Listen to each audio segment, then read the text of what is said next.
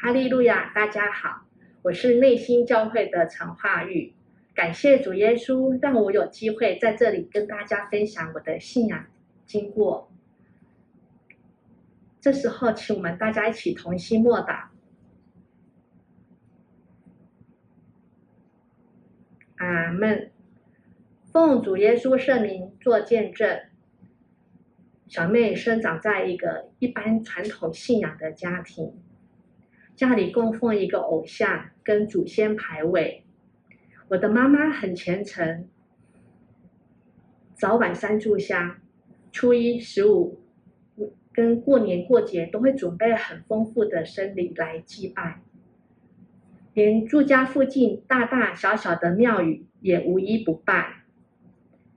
记得小时候我很胆小，常常受到惊吓，那爸妈都会带我去庙里面收惊，所以从小我是吃着符水长大的。那每当家里不平顺的时候，妈妈总是会带着我到处去求神问卜，去点光明灯，还会去观落阴、看风水、改风水等等。虽虽然花了很多钱，但是家里还是不平安。以后我们家还信了一贯道，希望借着修行，以后能够到西方极乐世界。后来，妈妈为了要化解哥哥的厄运，以及求一家大小的平安，所以改吃全素。那这个改变激怒了我的爸爸，他非常生气妈妈吃素，所以常常拿肉硬塞给妈妈吃，或是用言语来伤害妈妈。更严重的时候，他会拿菜刀来威胁。那是我第一次感受到信仰的逼迫。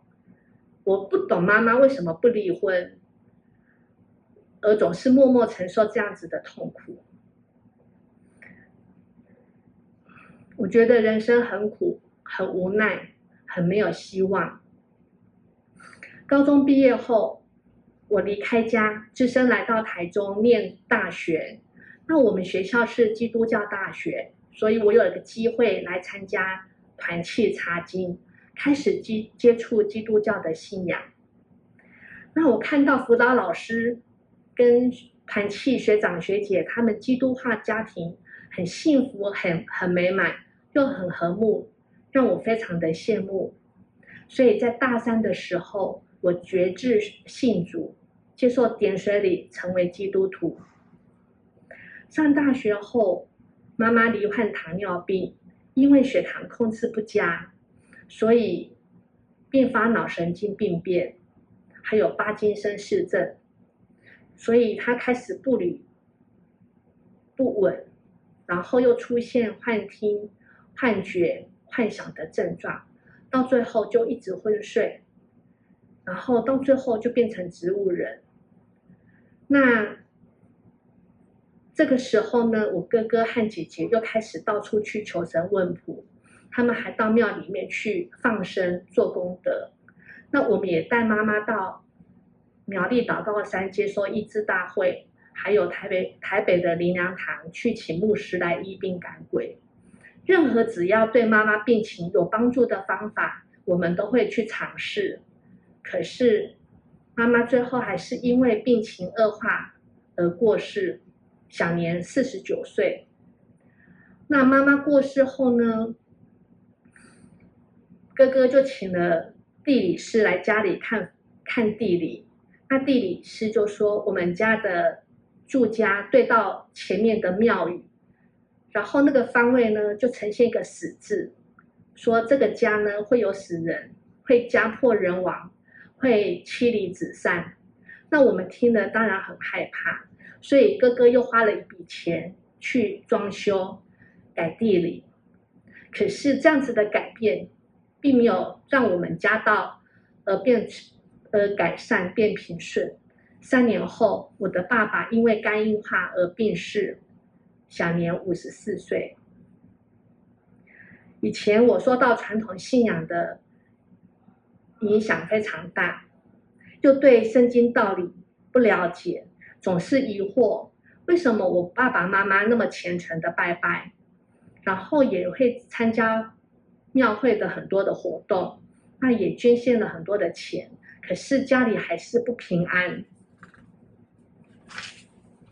当时候得到的答案不外乎是上辈子做了很多坏事，所以这辈子要来还债，不然就是阴灵作祟，或是祖坟的风水不好，需要花钱消灾解惑等等。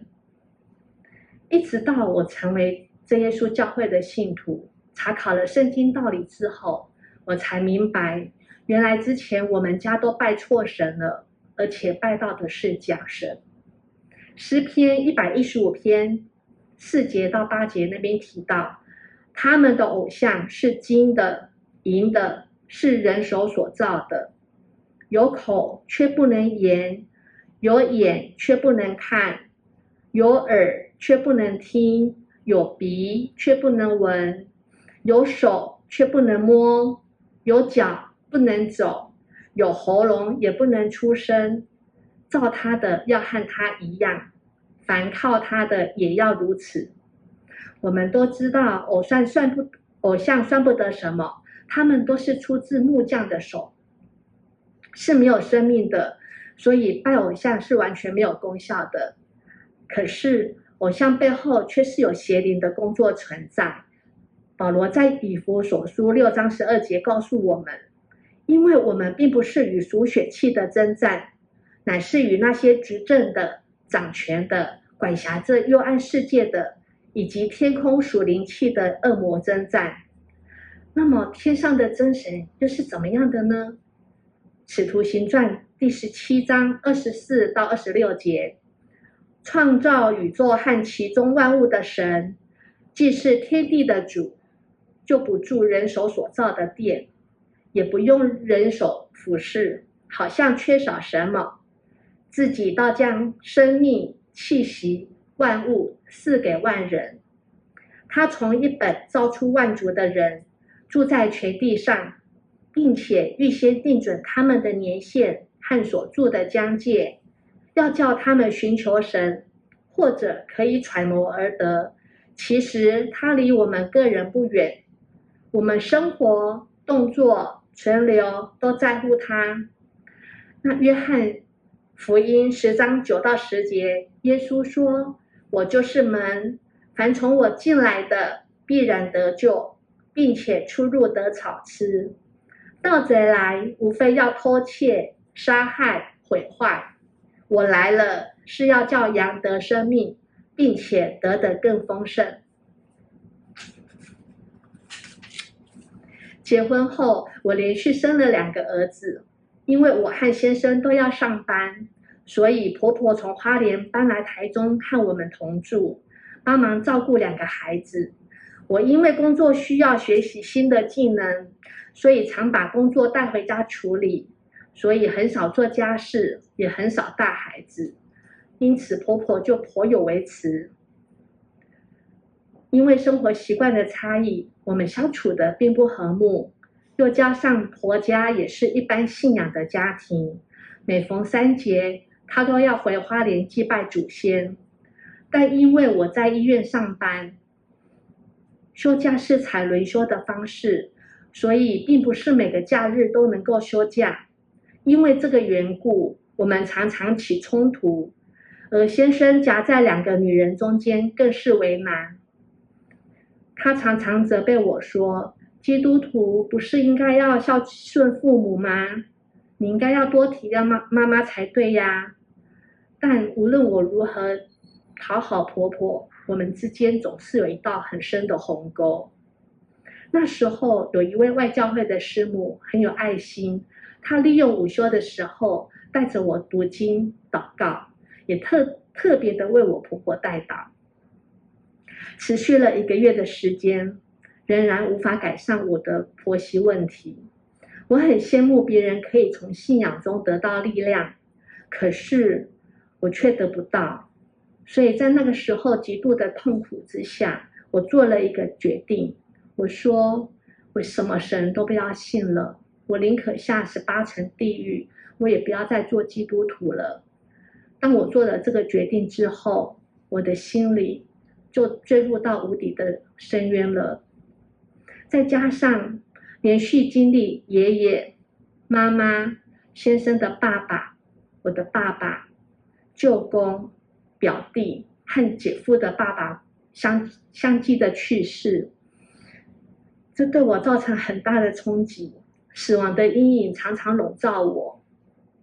每天骑车上下班的途中，我都会担心会不会突然被车子撞。就这样，我的心理状况是很焦虑、恐慌的。结婚后第九年，我的先生被调到台北工作，只有周末的时候才回家。那我一个人在台中上班，要独立带两个孩子上学，所以心理压力压力就更大了。有一次，先生打电话回家，我居然不自觉的嚎啕大哭。他才发现我的状况不对劲，他鼓励我去找朋友、同学聊天，去逛街，可是我都不想。结果他就告诉我的兄弟姐妹，那他们也鼓励我要回到教会去。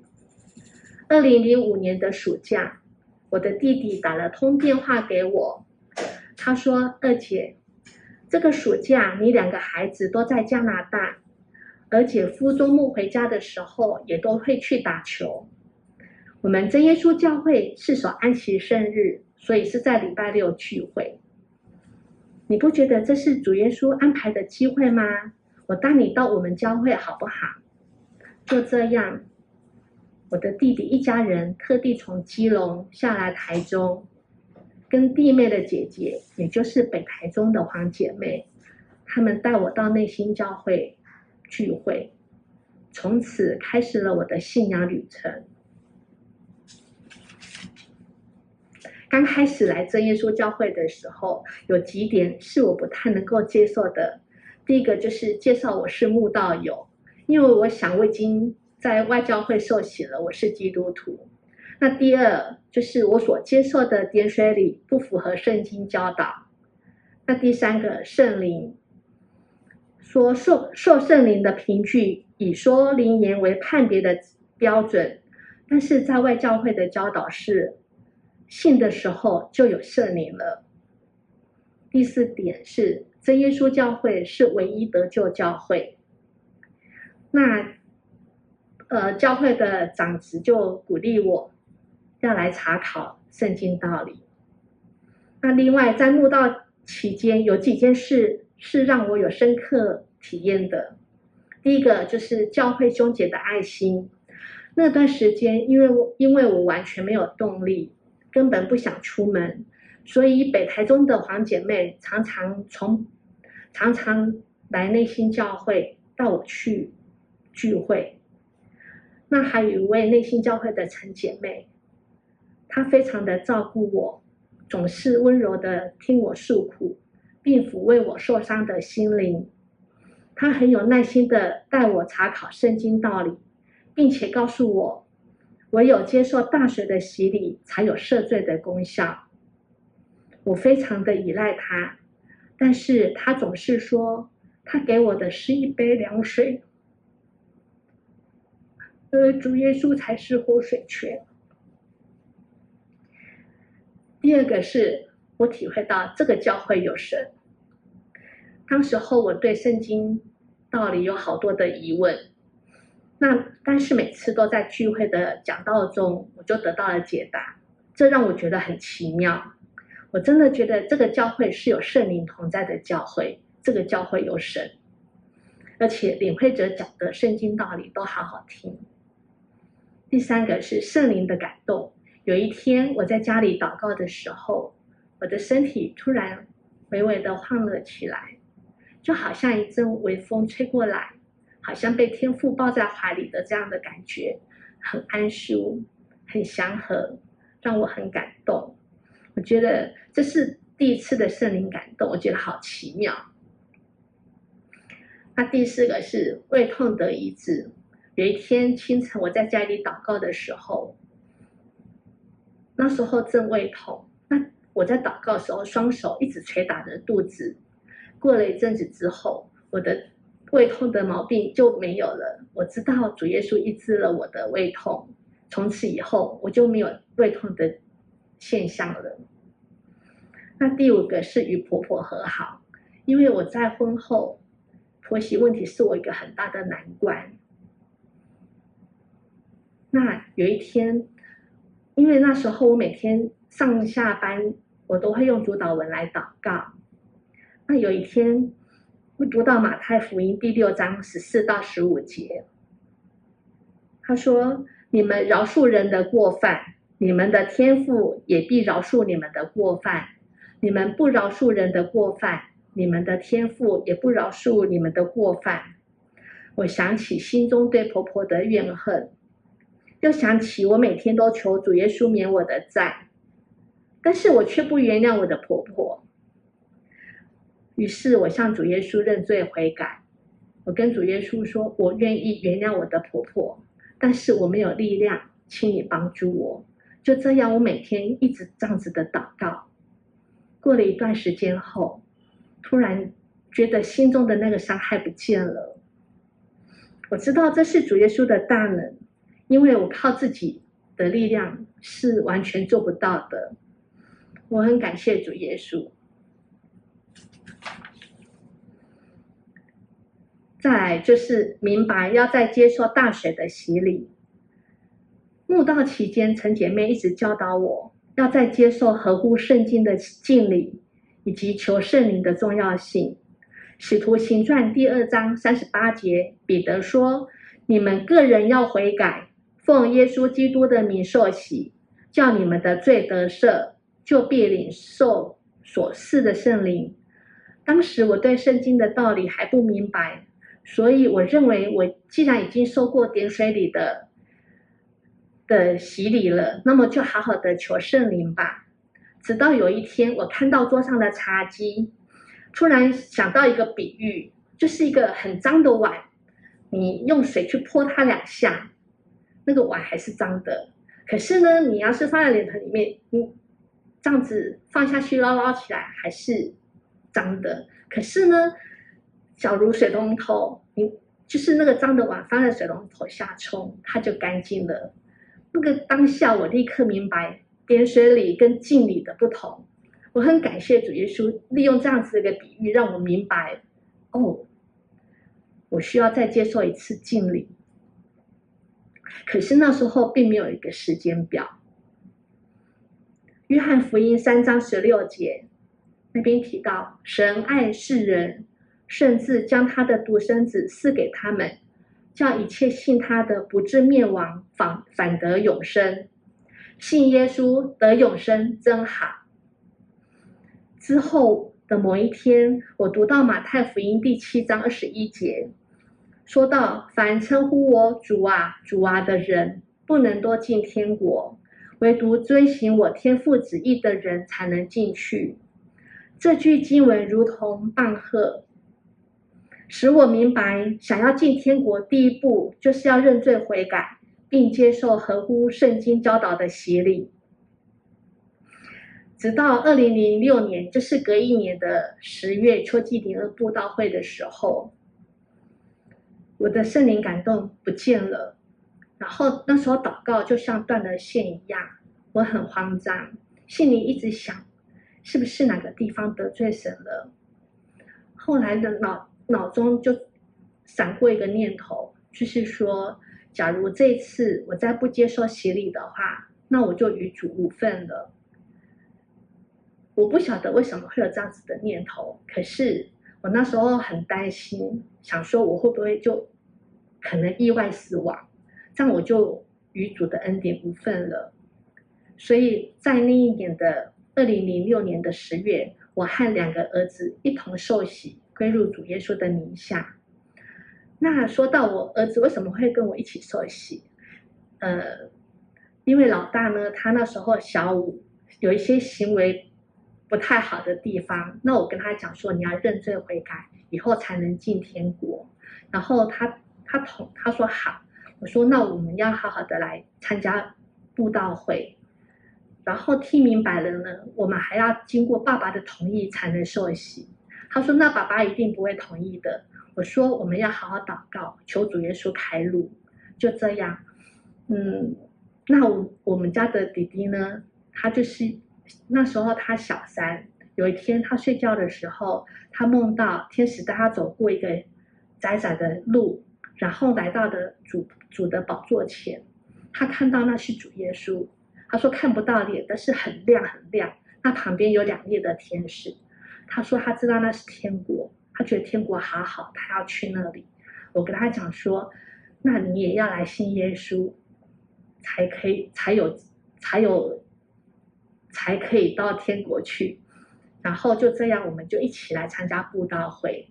那真的感谢主耶稣，他为我们开路。我就跟先生讲说，呃，之前在大学里面接受的点水礼不符合圣经教导，我要在真耶稣教会再领受一次合乎圣经教导的敬礼。然后他就说：“好啊，你去。”然后我就说：“那你的两个儿子也想要和我一起受洗。”他那时候就说：“好啊，那你们三个手牵手一起去参加洗礼。”就这样，感谢主。那等到我们受洗回去之后，我就跟他讲说：“传道有特别勉励我们，我们已经受洗了，所以不能吃，不能拜拜，然后不能吃祭拜偶像的东西，然后。”嗯，不能犯奸淫那些。然后他他那时候才大梦初醒，说啊，你们受洗了，就他就很生气，他说他他不晓得要怎么跟他的妈妈交代，说以后我们不拿香拜拜。我说没关系，到时候我们会跟主耶稣祷告，他会帮助我们的。那那一年的那一年的过年，我们真的就遇到了第一次的考验。我们回花莲去过年，那婆婆她就会把所有的饭菜全部都拜拜以后才会吃年夜饭。那我特地跟孩子讲说，我们不能拿香拜拜，而且你要看拜过的东西，我们都不能吃。他们就说好。受洗后的第一个考验就是过年祭祖的事情了。每年的除夕夜，我婆婆都会把所有的饭菜、水果先拿去祭祖，以后才吃晚餐。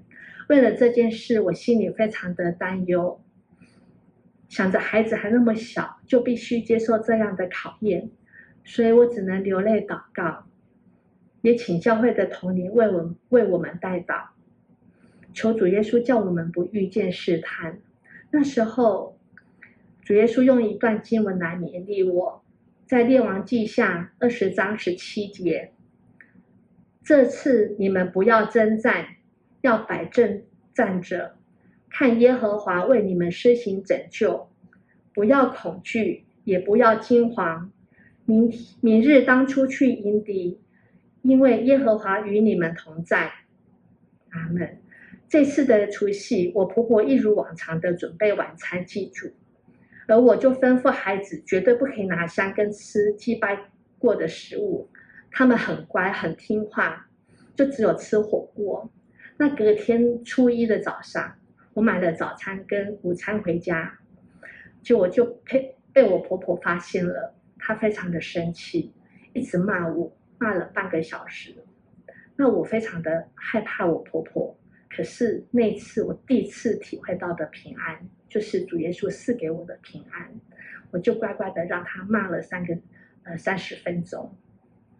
那就这样，我婆婆后来就接受我们成为基督徒的事事实了，而且不吃祭拜过的食物。接下来我要讲我求圣灵的经过。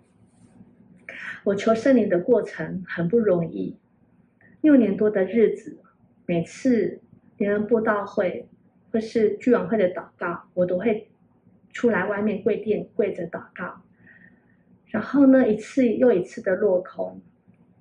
我那时候很很灰心，可是传道每次都会勉励说，要迫切的祈求，神有神的时候。那我一直在想。应该是我对真耶稣教会是唯一得救教会有有存存着疑问，所以这个地方是我一直在努力去去明白的，所以也也就是因为这样，等到我真的确认了真耶稣教会是有圣灵、有真理、有神迹奇事，而且是确定是唯一得救教会之后，神才才将宝贵的圣灵赐给我。感谢主。那最后我要来分享我先生脑膜炎得医治的见证。二零一四年年初，我先生感冒了一个月。那一年的过年春节总共有五九天的年假，所以我们又开车回花莲婆家过年。返回台中后，我先生身体一直不舒服，后来出现头痛跟看东西有复视的现象。那么就到中国医药学院去看诊。那眼科医师说是眼压过高，所以开了口服药给他吃。那隔隔了两天，也就是在二月九号的早上，他就发高烧，发嗯到了三十九度多，然后呢又头剧烈的头痛，那我就带他去中国药学院附设医院来挂急诊。他自己问医生，医生说他会不会是脑膜炎？那医生说不像，比较像流行性感冒。可是，假如你要确定是不是脑膜炎的话，第一个就是要先做脑部断层检查，先确定是不是脑溢血。那假如不是的话，才在做腰椎穿刺检查，取那个脑脊髓液。好，然后呢，可是做这项做这项检查要平躺六个小时，所以医生建议我们先。打点滴，然后观小观察四个小时，再看看情况怎么样。那到了中午之后呢，先生从昏睡中醒过来，我问他说：“你的头痛有没有缓解？”他说并没有，他说头还是很痛，就像有人拿着锤子一直锤他的头这样，这么的痛。那我就跟医生讲，所以医师呢就安排了脑部断层检查，那确定没有脑溢血的状况。所以，又再进一步的做腰椎穿刺检查。那那时候他的意识就有一点点改变了。那还是就是做完了检查之后，医生说要平躺六个小时。那可是医师还是认为是流行性感冒，所以他开了克流感的药给我先生吃。可是那时候我要喂他吃药的时候，他就不会吞药了。而且就开始胡言乱语，然后呢，拳打脚踢，开始大吼大叫。那我就发现他的他的意识就开始是模糊了。那我赶赶快跟医师说，那医师来会诊以后，就问他说：“你叫什么名字？”他他还会回答。之后呢，又说：“那你太太叫什么名字？”他就嗯，他就已经答不出来了。所以医师那时候就。急忙的会诊神经科、神经外科跟感染科，然后确定是脑脑膜炎，因为他的意识已经开始开始这个是不清楚了。那随即医师也开出那个病危通知单，那理由就是脑膜炎，意识不清。这个时候我才惊觉我先生的病情非常严重。那我整个人都吓呆了，我请医师一定要治好我先生的病，因为他是家里的金支柱。那我跟医生说，请你一定要帮助他，请你一定要治好他，因为我还有一个小孩子，只有三岁而已。医生说他会尽力，可是愈后他愈后会恢复到什么程度，他没有办法。告知，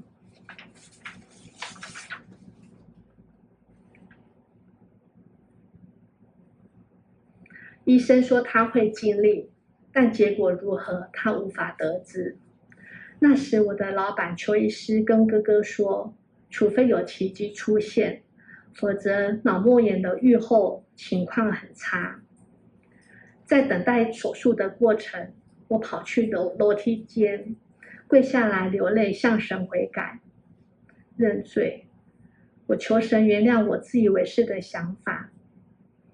那时候我觉得生病只要看医生、打个针、吃个药就可以恢复了，我真的忘记要祷告了，所以我就一直哭着跟神说：“求神原谅我。”也在这个时候才明白，生命的主权在神，因为赏赐的是耶和华，收取的也是耶和华。我求主耶稣怜悯我，不要让我在四十五岁的时候就没有丈夫。但是我说，我无论先生是生是死，我都愿意顺服主的旨意。我相信一切都有主的美意。那是我第一次感感受到强烈的心痛，我非常的痛苦，非常的难过。那我无法思考，只知道往后只能依靠主耶稣。那很感谢主耶稣的恩典，他真的很爱我。在这段期间，主耶稣他安排了我的老板邱医师，他呢建议我先生的病症需要再做进一步的检查，才确定了我先生是脑膜炎。还有当天我叔叔嘱咐他的。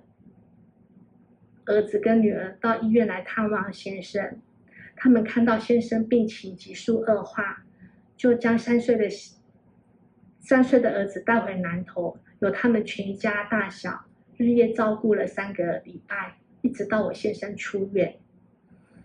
那还有就是，邱医师在最重要的时刻到医院陪我，并且陪伴我做重重要的手术决定。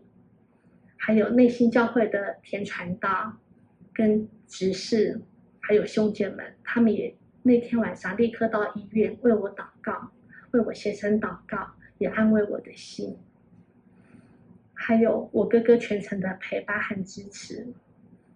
那更重要的是，我婆婆她全心全意的来照料我的先生，也打算了，假如我先生不能好起来，那他怎么帮助我撑起这个家？那时候大伯也从花莲来帮忙照顾，还有我小姑也特地从加拿大回来探视先生。那其中我最感谢到、最感谢的就是那时候有很多的教会为我先生唱名代祷。雅各书五章第五章十四节到十六节那边说：“你们中间有病病了的呢，他就该请教会的长老来。”他们可以奉主的名用油抹他，为他祷告，出于出于信心的祈祷，要救那病人，主必叫他起来。他若犯了罪，也必蒙赦免。所以你们要彼此认罪，互相代求，使你们可以得医治。一人祈祷所发的力量是大有功效的。我要特别感谢田传道。那时他要出国去协助圣工，还特地到医院来为我先生按手祷告，并且还一直关心先生的病情。所以我很感谢主耶稣的大恩典。在先生在加护病房住了六天，后来又转到普通病房十二天，主耶稣用他大能手医治了先生的脑膜炎。我先生他奇迹似的康复了，并且没有留下的没有留下任何的后遗症，包括他抽了二十二十五年的烟也都戒掉了。我真的确信这是主耶稣他的医治是完全的。先生生的这一场大病，让我更加的懂得敬畏神，更依靠神。最后我我要用几。几节的经文来跟大家分享。以赛亚书四十五章五到七节：我是耶和华，在我以外并没有别神，除了我以外再没有神。你虽不认识我，我必给你束腰，从日出之地到日落之处，使人都知道，除了我以外没有别神。我是耶和华，在我以外，并没有别神。我造光，又造暗；我施平安，又降灾祸。造作这一切的是我耶和华。以赛亚书四十八章十七节：耶和华你的救赎主，以色列的圣者如此说：我是耶和华你的神，教训你，使你得益处，引导你所当行的路。甚愿你素来听我的命令，你的平安就如河水。你的公义就如海浪。今天我所见证的这位真神，他就是道成肉身的主耶稣。他为了拯救我们罪人，但死在十字架上，第三天复活，升天。他是我们人类唯一的救主，天地的主宰，独一的真神。除了他以外，别无拯救。天下。因为在天下人间没有赐下别的名，我们可以靠着得救。愿我们大家都能够竭力的来认识这位真神，得享主耶稣所赐的平安与福气。愿将一切的荣耀、颂赞都归给天上的真神。阿门。